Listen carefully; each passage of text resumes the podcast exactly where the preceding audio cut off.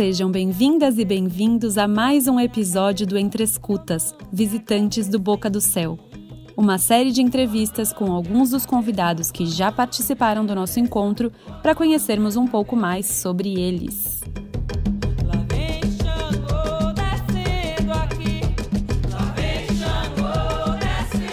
Nossa convidada para o episódio de hoje é Alessandra Leão, compositora, cantora e percussionista, natural de Pernambuco e que também tem muitas histórias para contar. Quem realiza a entrevista com ela é Anita Galvão Bueno.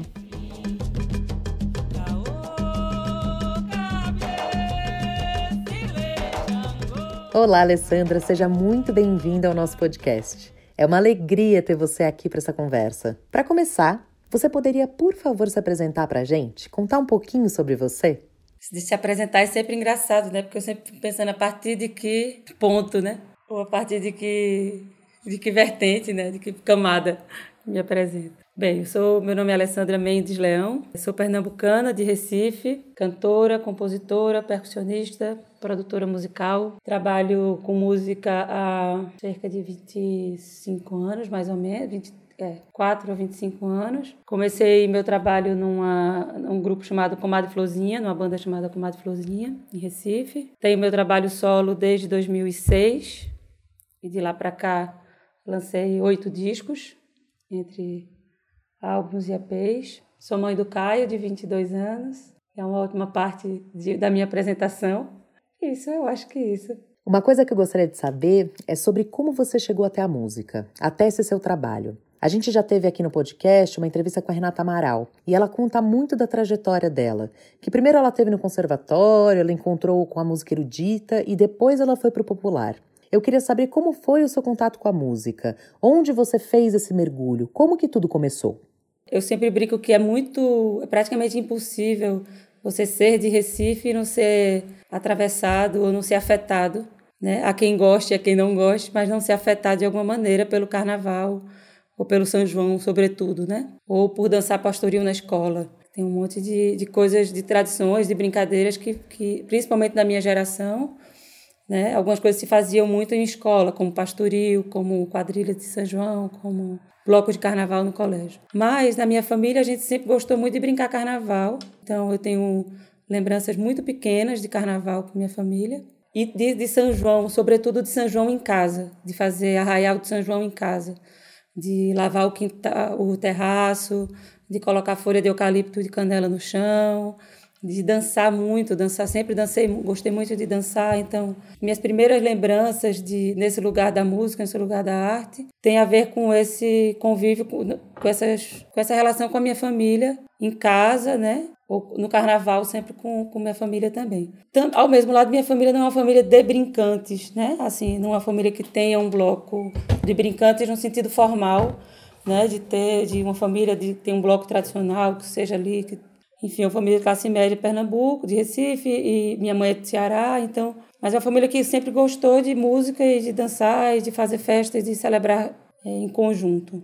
Isso me marca muito. E ele se escutava ao longo do ano de um modo geral, muito MPB, sobretudo MPB. Então, das minhas primeiras memórias, assim, eu tenho de me deparar com uma composição, com o sentido de uma composição, por exemplo, eu tenho de Luiz Gonzaga, de chorar com Assum Preto, meu pai me explicando o que era a letra de Assum Preto, e de chorar ouvindo Chico Buarque. Então, essas são minhas lembranças, assim, de primeiras, de, de me emocionar com a composição, de entender o sentido daquela composição e e como aquilo me afetava, né? Mas isso, minha adolescência, minha, minha, minha infância, minha adolescência girou muito nesse, nesse lugar, né? De festa e de coisas assim. Mas na minha adolescência, eu comecei a fazer teatro na escola, é, aí com uns 15, 16 anos, no começo do ciclo né, da crescida do movimento Mangue Beat em Pernambuco, eu comecei a conhecer outras tradições e outras partes do estado, né, sobretudo da zona da Mata Norte de Pernambuco,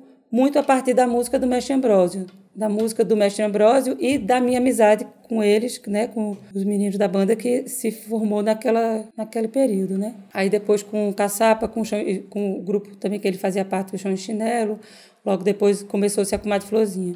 Mas nesse período dos meus 15, 16 anos, quando eu estava começando a ir para show, Chico Sá Estação Zumbi, Mundo Livre, Devotos. Recife tinha uma, uma cena musical muito pujante, uma efervescência, uma, uma coisa muito linda que eu sinto falta hoje, que é você sair para ver numa mesma noite, Chico e Nação Zumbi, Mestre Ambrósio, Devotos. Uma banda de punk rock, uma banda que tocava cavalo marinho e forró, e Chico Sainz Nação Zumbi, que fazia aquele som dele já. Então isso era possível, isso era recorrente, né? não era nem só possível, era recorrente na, na, no funcionamento mesmo da cidade, né? De como a cidade estava se organizando naquele, naquele momento. Então eu comecei a ir frequentar muito show, comecei a ir para o rock, comecei a ir para os shows, né? E aí me aproximo como amiga dos, do, do Mestre Ambrósio e a partir deles é que eu vou para Mata Norte. E aí a Mata Norte é esse lugar mágico e impressionante. Eu acho que eu vou usar a palavra mais misteriosa do que mágico nesse, nesse momento. É uma região que tem muitas tradições que para mim são me formam como de muitas maneiras, né? E aí essa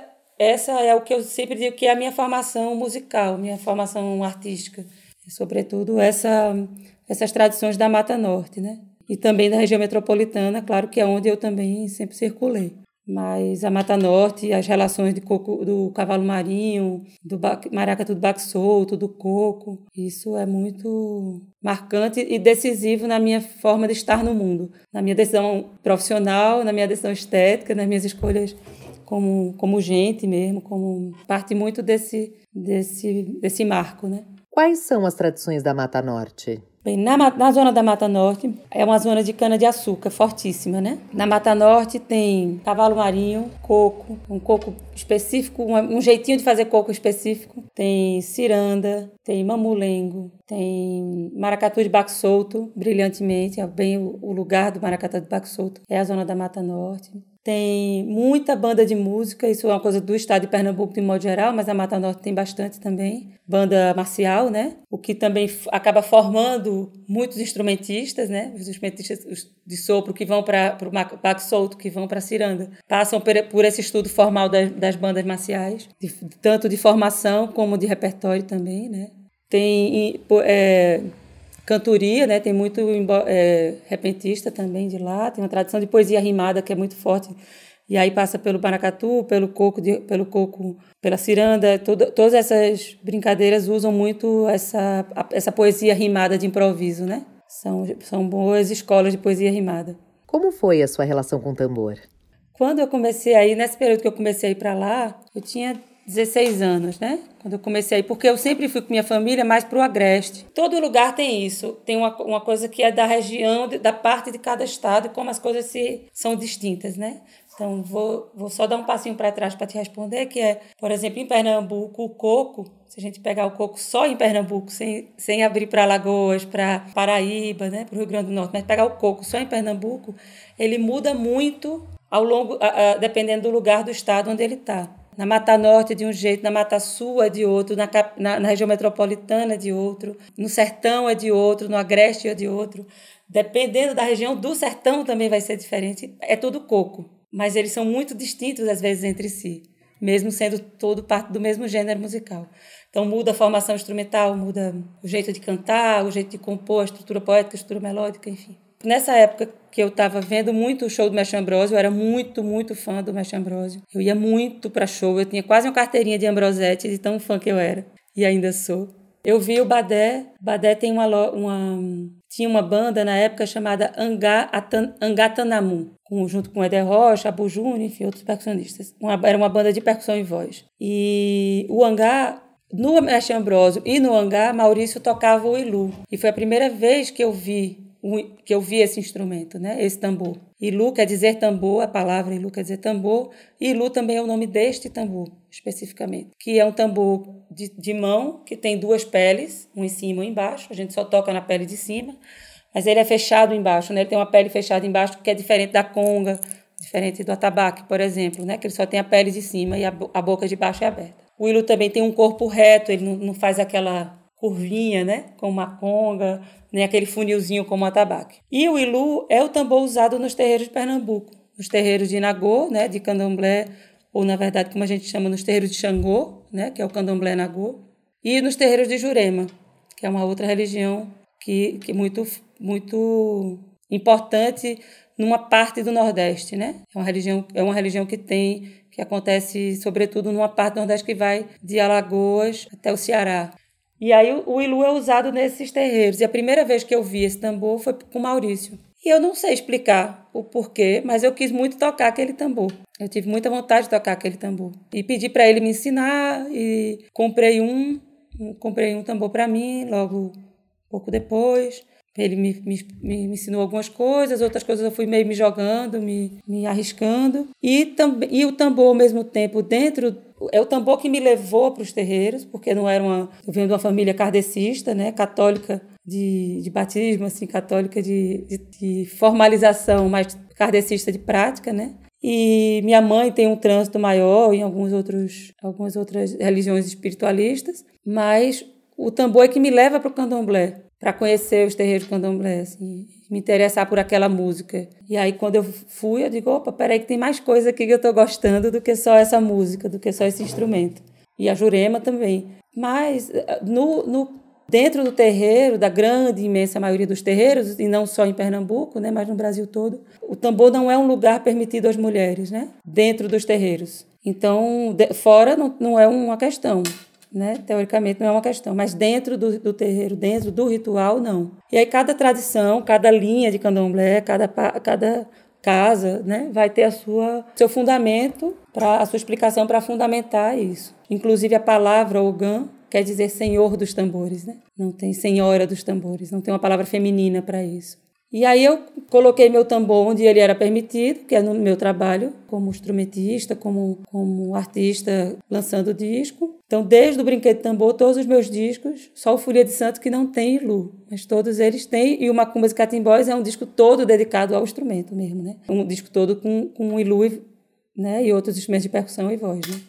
Mas o Ilu como, como elemento central. E, e há uns cerca de seis anos, mais ou menos, eu morando aqui em São Paulo, me aproximei da. Comecei a frequentar a casa, o Terreiro Recanto Quiguiriçá, Casa Pai João da Ronda, e comecei a fazer parte da casa. E em um dado momento, o pai Benedito, que é o guia da casa, né, um dos guias da casa, me pediu, me convocou para ir para o tambor. Ele disse que eu tava, que eu pensava demais, porque eu, ficava na gira como cambone, né, que é a pessoa que estaria assist, dando assistência, né, aos médicos, ficava ali porque o cambone é um lugar muito importante dentro do terreiro. E eu tava, eu estou falando isso porque às vezes acha, acha que esse lugar do cambone é menos do que o médium, né, como se tivesse uma hierarquia nisso, mas enfim, uma gira acontece porque tem todo mundo para fazer acontecer, né? Mas o, o Cambone é um ótimo lugar de aprendizado dentro da, dentro da gira mesmo, porque é um lugar que você está nessa assistência, né? Nesse, nessa atender as demandas, entender o que é que tem, né? Enfim, entender a movimentação. Mas eu sou médium também, então quando eu sentia as coisas eu ficava muito reativa. E aí o pai Benedito me chamou e disse: "Você pensa muito, né? Você pergunta, assim, tipo, pensa tanto que está lhe atrapalhando agora. Aí eu disse, é, eu penso um bocado. Fico aqui cheio de dúvida. Aí ele disse, no tambor? Eu disse, no tambor eu acho que eu penso menos. E ele disse, é, o tambor, vá, vá pro tambor. Eu achei que era naquele dia, já fiquei muito honrada de tocar um dia só. Parecia que eu nunca tinha tocado na vida. Me senti muito iniciante, assim, meu Deus, e agora eu faço o quê? Como você não pode errar aqui, se a entidade não gostar de mim tocando, se, se eu fizer uma besteira aqui, se eu cantar errado, se eu tocar no lugar errado, o que é que acontece, né? Mas achei que era aquele dia só, tipo. E aí no outro dia que eu fui de Cambone de novo, ele disse: vá para lá, o seu lugar agora é lá. E aí foi maravilhoso, de várias formas, porque meu tambor ganha uma outra função na minha vida, né? Uma função que eu, da qual eu sempre quis, que ele, ele sempre teve para mim, mas que ele ganha uma função que eu sempre quis que ele tivesse de fato, que é tocar para o que eu acredito de sagrado, né?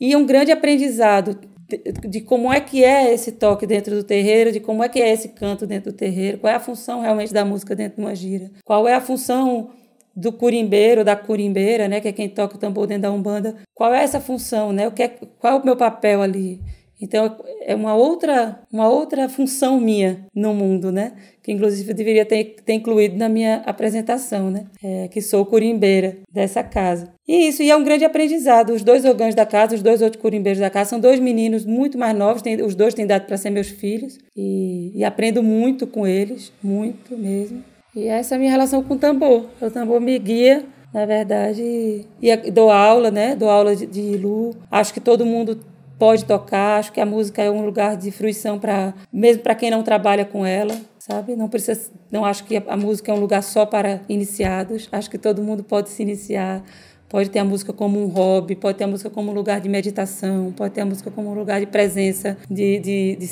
né, de, de estar presente de outra maneira no mundo. Acho que a música pode ser um lugar de tomar cachaça e de se divertir. Acho que pode ser um lugar de, né, de, de, de, de encontro. Acho que a música pode ser. É isso, pode ser não, ela é isso tudo, é inerente à música. Né? Então, tocar, acho que aprender a tocar um instrumento, além de ser uma ótima prevenção de Alzheimer, ele também serve para isso tudo.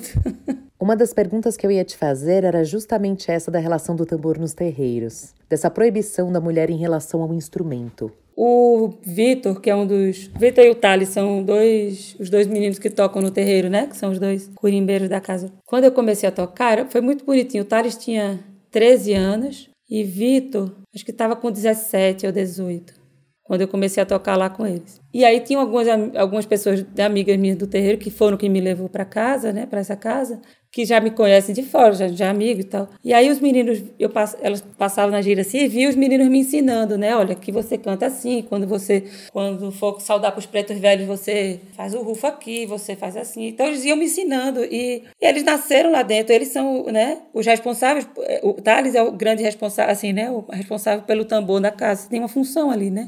E eu estava chegando de fato, né? E mesmo hoje, eu sempre digo, mas como é aqui? Errei, peraí, errei, volta, não sei o quê. E aí as minhas amigas faziam, mas tipo assim, achando que eles estavam sendo desaforados porque estavam me ensinando, mas ela já toca. Eu disse, não, aqui não, aqui eu não toco. Aqui eu tenho que muito para aprender com eles. E a gente conversando sobre isso, e eu dizendo, não, eu toco há muito tempo, e eles querem saber por que, é que eu não tocava no terreiro, porque era a minha primeira vez no terreiro. Aí eu falei, porque os terreiros que eu fiz parte, assim, nunca fiz parte realmente de um terreiro, né, de uma casa, sempre frequentei como amiga, mas os terreiros onde eu frequentava não, não toca, mulher não toca. Eu lembro de tarde, com 13 anos, olhar para mim e fez, mas não tem mão do mesmo jeito? eu disse, é, tem mão do mesmo jeito. Muito obrigada a essa nova geração. Né? Você vê a evolução da geração, da espécie. Então tem, tem, tem saída, tem saída. Mas vamos, meu mestre, vamos. Vamos pra Jurema trabalhar. Mas eu só trabalho é cantando, bebendo, fumando, tocando o meu maracá. A partir da sua experiência da oralidade dos cantos populares sagrados, o que você teria a dizer para os contadores de histórias brasileiros? Esses dias eu ouvi um podcast de Patrícia Palumbo, que é o peixe voador que eu amo, me faz companhia assim essa pandemia inteira. E ela fala sobre conta, é, contar histórias, que saiu um estudo recentemente de que eu acho que porque eu lembro que contar histórias cura, né? Estudo científico, para quem acha que as coisas também existem só no âmbito da ciência racional, né? E que é, é lindo quando a ciência racional, a ciência, a ciência racional se, se encontra com a ciência do mistério, que é uma outra ciência. Mas eu acho que o contar histórias pode ser feito de muitas maneiras. A música é uma delas. Ou a música pode fazer parte de uma história como parte dessa narrativa tem uma coisa que a música, que é inerente da música, ela estabelece um, um padrão energético, né? A música nos coloca numa mesma vibração. Isso não quer dizer que é sempre harmoniosa, né? Ela pode ser uma, uma, uma nos colocar numa mesmo num padrão incômodo também. Depende do que você gosta de música, depende da, né? Depende do seu momento, depende de um monte de coisa, né? Mas ela nos coloca em algum padrão. Eu acho que contar histórias nos coloca também dentro de um padrão juntos, né? Dentro de um mesmo ambiente, dentro de uma mesma dentro de um mesmo espaço. Eu acho que contar histórias abre também muitos cheiros e materialidades quase assim, de, abre uma outra forma de ver o mundo, né? E que contar histórias também, eu, eu gosto muito de um, acompanho né, um trabalho de um contador de histórias que eu amo, do Burkina Faso, que é o François, faz um trabalho lindo com a Laura Damiana, que é de, de, de, São Paulo, mas enfim, que mora em Recife. Eles têm um trabalho lindo juntos e eu venho acompanhando tanto do trabalho deles. Ouvi François contando histórias em francês, que eu não, uma língua que eu não falo, com a tradução de Laura, né? Uma tradução simultânea que vai junto ali, né? É música. A, a música a música para mim está presente numa contação de numa, numa, numa, no ato de contar uma história. Porque você, você, precisa de um ritmo você precisa de uma melodia você precisa de uma intensidade você precisa do silêncio né? São todos elementos que a música também tem. Então mesmo que a sua história não tenha uma música em si dentro dessa narrativa, eu acho que pensar na música que tem nas palavras e na forma com que você concatena essas palavras e né, o que o seu corpo vai junto desse ritmo, dessa, dessa melodia e dos silêncios. Tão importante quanto o som é o silêncio.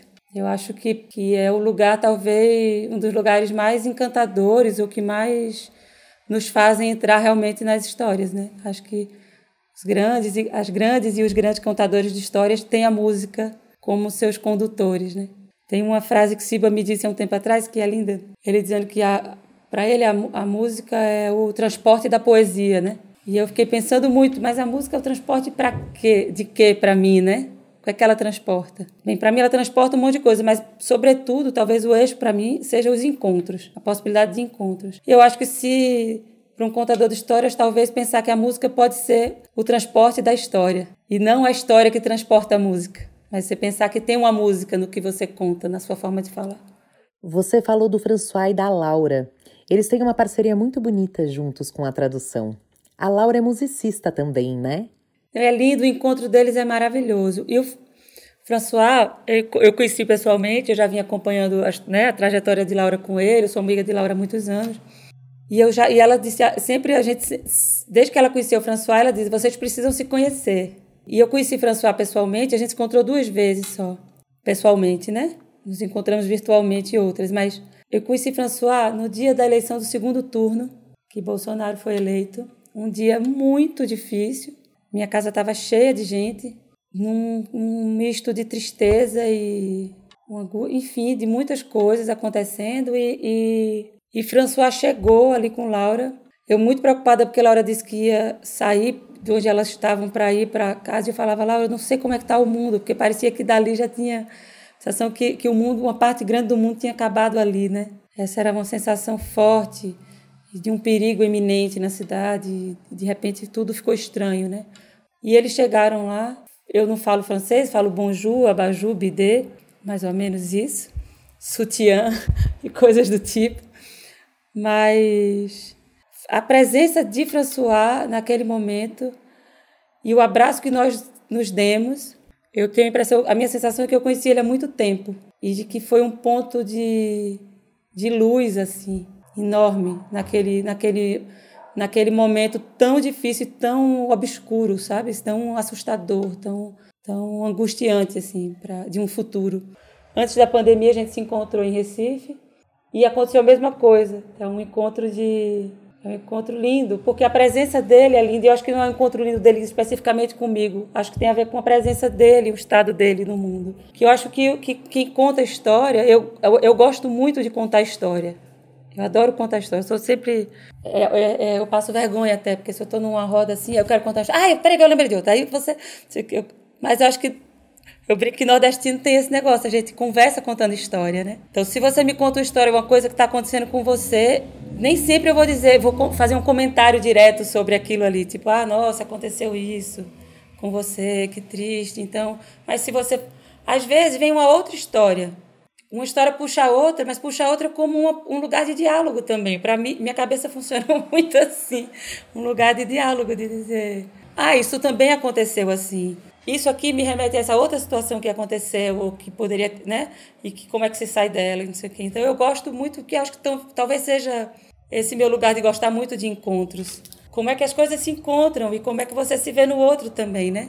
Em outra situação, na situação, numa situação parecida com outra pessoa, enfim.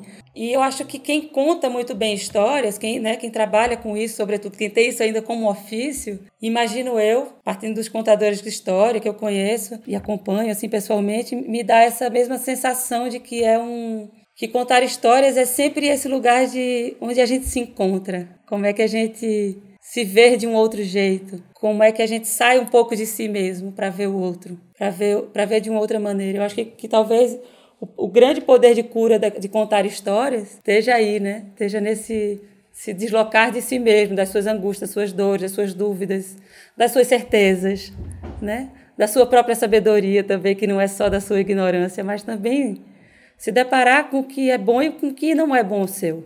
É quase que um lugar de descanso, né?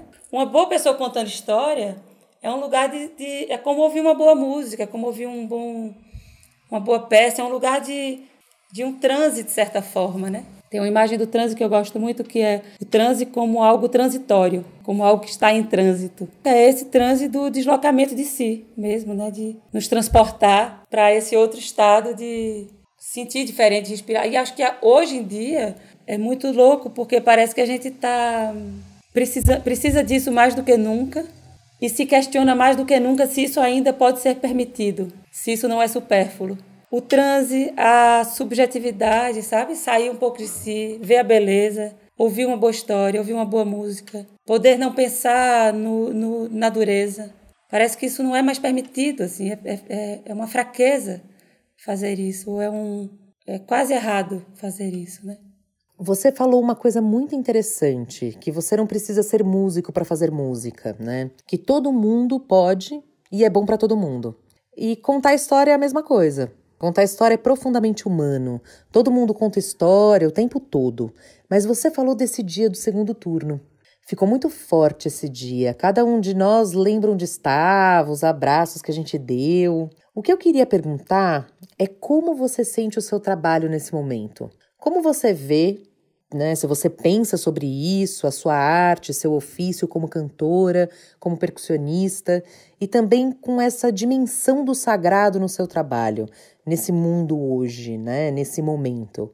O que você sente do serviço que você faz com o seu trabalho? Tem uma pergunta que me pergunta que lhe inquieta desde a infância que você não sabe por quê. Desde pequena assim, sempre que eu vi algum filme sobre guerra, ou li alguma coisa, ou estudei alguma coisa sobre guerra, tem uma pergunta que me, sempre me rondou que é: meu Deus, num tempo de guerra, o que eu farei da vida assim? A minha profissão, o que eu faço da vida? Serve de quê? Tipo, é, assim, tipo, o que fazer no meio de uma guerra onde não, não existe mais nada? Ao mesmo tempo existe ainda, mas no meio de uma guerra, o que é que faz assim? O que é que qual o papel?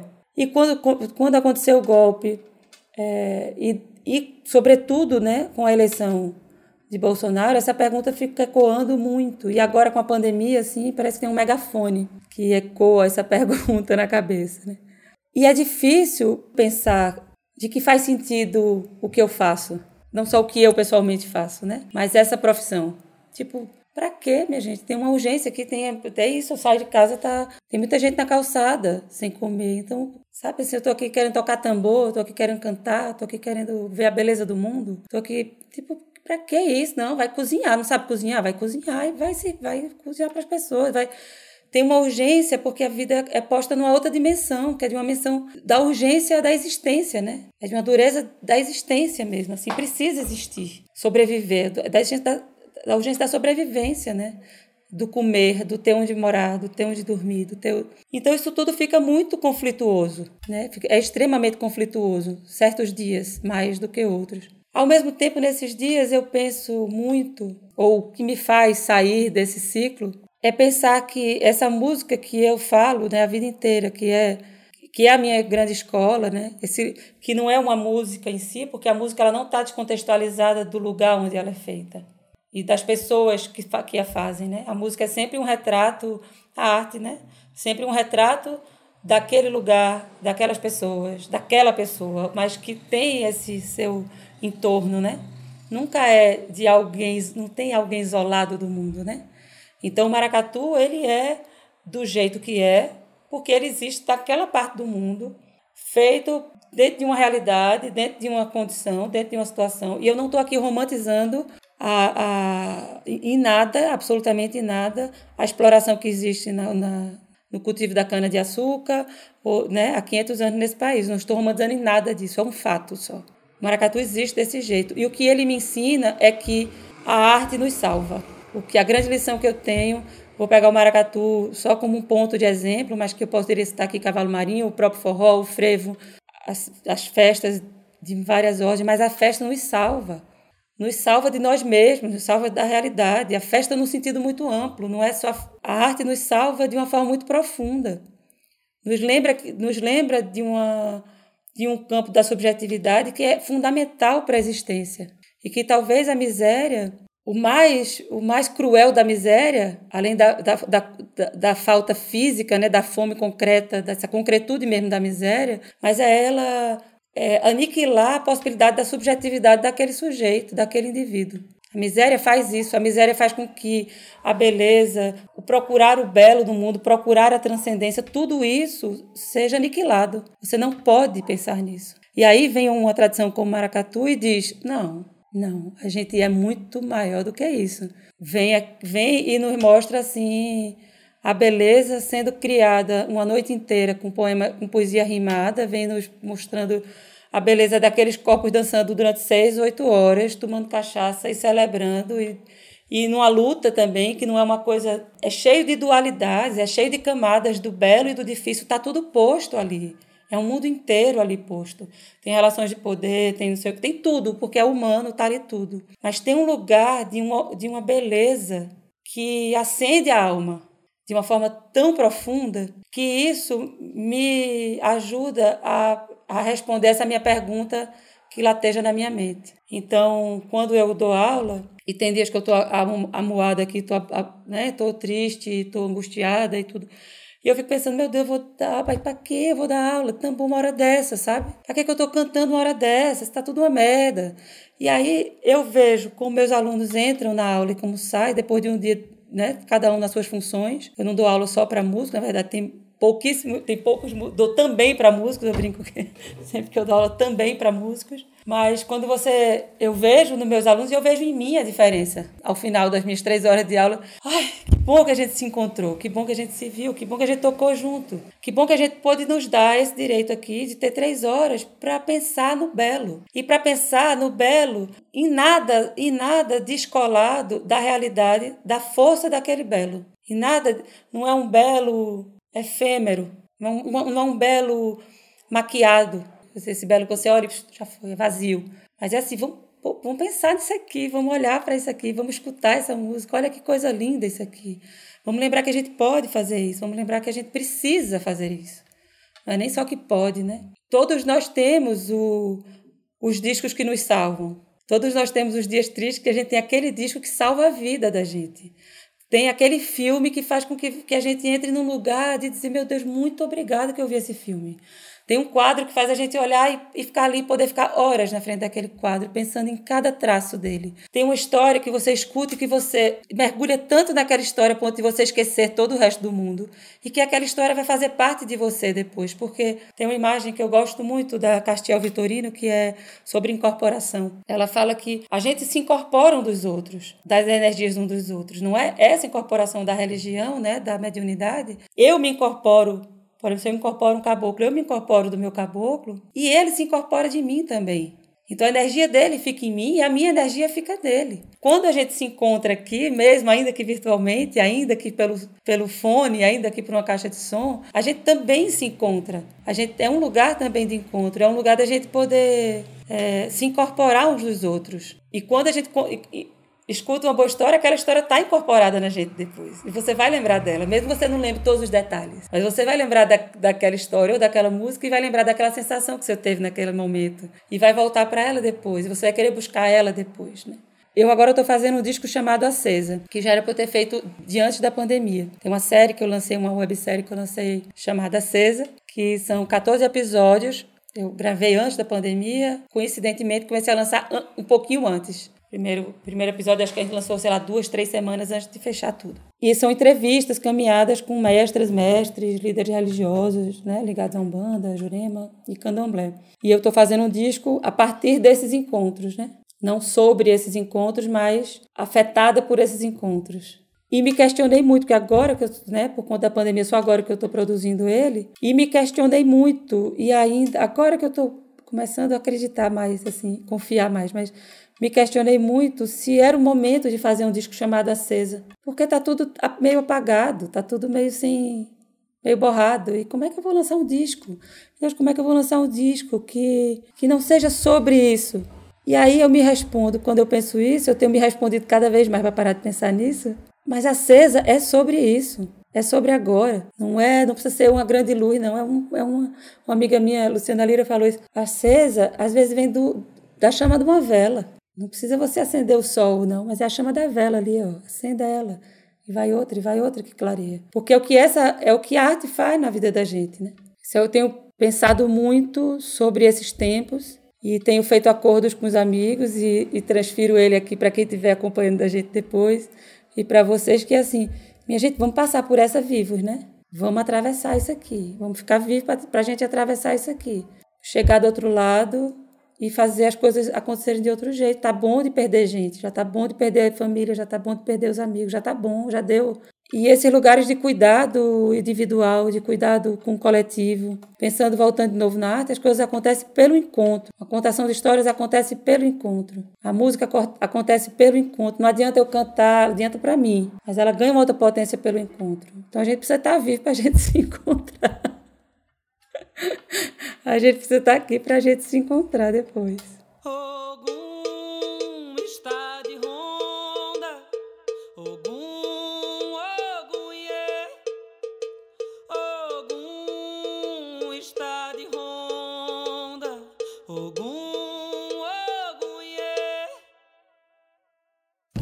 queria saber sobre o seu processo de composição. O Acesa são só composições suas? Como é a sua relação com a composição, com as palavras? Eu tenho processos distintos, assim, né? Tem músicas que, que vêm de formas muito diferentes umas das outras. Mas eu uma coisa que eu usei muito para o Acesa, inclusive a websérie, é, ela tem isso como método, porque é uma coisa que eu uso também muito para compor, que é caminhar. Então, por exemplo, todas as, as conversas, essas mais do que entrevistas, eu não gosto de chamar de entrevistas no caso da série, são conversas, todas acontecem caminhando em deriva. Então a gente só tinha um ponto de quando eu convidava, convidei cada, cada pessoa, é, eu disse: ah, vamos conversar, mas sobre o quê? Não, vamos conversar, a gente vai descobrir e vamos caminhar. A, a, a, premissa da série é que a gente vai fazer isso caminhando, a gente não vai sentar numa sala para conversar. Mas vai caminhar por onde? Por onde você escolher. Você não precisa traçar um trajeto. Você só precisa me dizer de onde a gente sai. E a gente vai se encontrar para sair desse ponto. Só a gente só quer o ponto de partida. E tudo que a gente tem é isso. Então, você não precisa determinar um, um, caminho. A gente pode descobrir esse caminho. Você pode dizer, ah, eu até tinha pensado em por aqui, mas agora eu quero ir para lá. E isso é meio aterrorizante para algumas pessoas. Tipo, é como é que. Tipo, é, parece que é muito. Tipo, poxa, não tem nada aqui, a gente vai fazer o quê, né? Vamos sair de casa para fazer o quê? Mas é lindo perceber como, a, como nos, se colocar numa disposição de se perder, né? E no deslocamento, a deriva é isso, né? A deriva é você caminhar sem um rumo pré-determinado, né? Mas Vânia Medeiros, que é uma artista visual que trabalha comigo há muitos anos, inclusive no Acesa, ela tem um livro dela, que foi o mestrado dela, chamado Cidade Passo que ela vem, tem uma pesquisa grande, tanto individual como junto com o coletivo do Decafônico aqui de São Paulo, que realiza derivas e intervenções urbanas e derivas urbanas, né, pensando a cidade. Então sempre tem dispositivos de observação ou de, de enfim, tem um processo mais longo, assim, mais mais abrangente e esse livro dela sempre me, me trouxe uma. Eu sou amiga dela há muitos anos, então acompanhei, né? Todo, tenho acompanhado, né? As pesquisas dela, as descobertas e tudo. E esse livro é lindo. Eu comecei a fazer há muitos anos já uma sériezinha o Instagram, informalmente, assim que eu vou soltando de vez em quando, chamado Música Passo. Porque eu sempre gostei muito de cantar caminhando. Eu né? sempre gostei muito de andar e sempre gostei muito de caminhar andando. E tem várias composições minhas que eu, eu faço caminhando. É, o que eu resolvo caminhando, mesmo que eu não tenha que eu não tenha começado ali, né?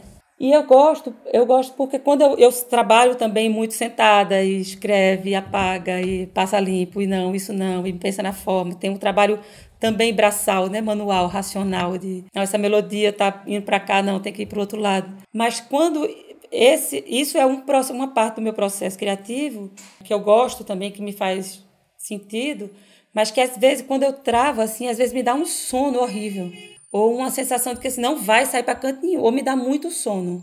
Parece que eu estou escrevendo assim, tipo, vou... aí eu tenho como prática, quando eu chego nesse momento, eu não persisto nele, eu paro e eu vou fazer outra, eu vou me movimentar, eu vou sair, às vezes eu vou só na cozinha resolver uma coisa, vou tomar um banho, eu vou ou saio e ando. Agora na pandemia menos, mas eu me desloco. Eu deixo que meu corpo assente as ideias. Uma aluna minha essa semana falou: Ah, eu estava tocando, insisti, insisti, insisti, não estava conseguindo fazer um negócio.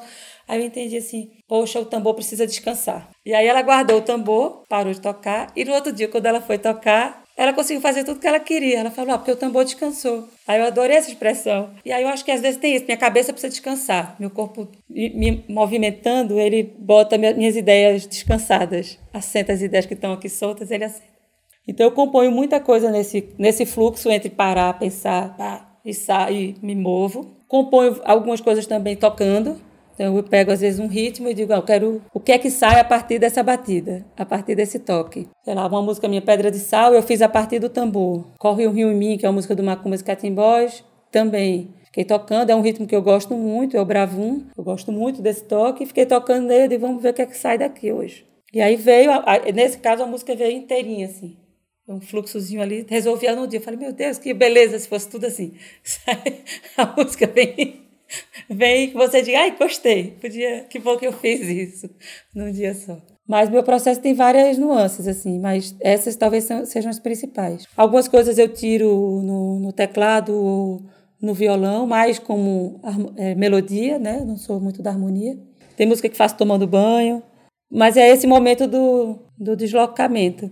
E para o Acesa, a maioria das músicas são minhas. Tem duas músicas que são de Odete de Pilar, é uma mestra que eu amo muito, que é o primeiro episódio, inclusive, do Acesa com ela. Mas tem várias músicas feitas para ou para pessoas que eu, que eu conversei ao longo da série, ou a partir da conversa. Tem uma música que eu fiz a partir de uma conversa com a Ana do Coco, ela dizia que ela queria atravessar o rio, um rio que tem no, no, terreno do Quilombo, e que ela nunca tinha atravessado. E eu fiquei pensando, mas por que, que ela nunca atravessou esse rio? Um rio é um lago, mas assim, dá para atravessar. E eu fiquei pensando, por que, que ela nunca atravessou? Mas que eu achei lindo ela dizer: meu sonho é atravessar o rio. Eu ainda vou atravessar esse rio. E aí eu fiz uma música pensando nessa conversa. Então, esse repertório do Acesa, tem uma música que eu fiz para a Lia de Tamaracá, que não está na série, mas que representa muito do que é, né? Do que é ser, do que é estar acesa. Então a maioria das músicas minhas tem essa música de Lia, tem uma parceria com Siba também. Eba, que lindeza, eu quero ouvir. Ó, vou te fazer a última pergunta. Por que, do seu ponto de vista, a arte da palavra permanece através dos tempos e dos lugares? Porque é lindo.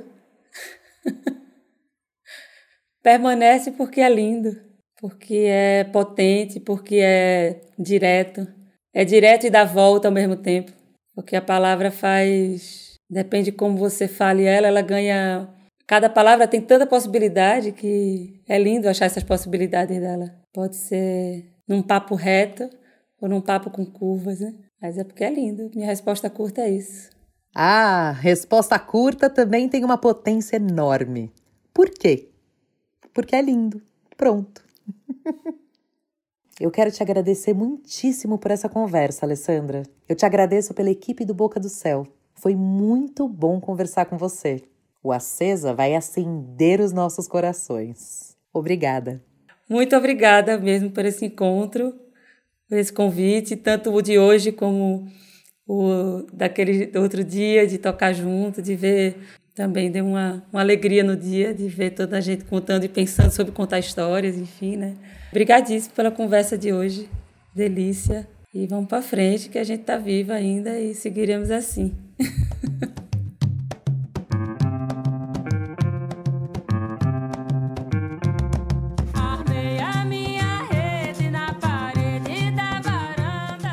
Assim terminou o terceiro episódio da nossa série Entre Escutas Visitantes do Boca do Céu. Fiquem atentos para os próximos episódios, acompanhando a gente também no Instagram e Facebook.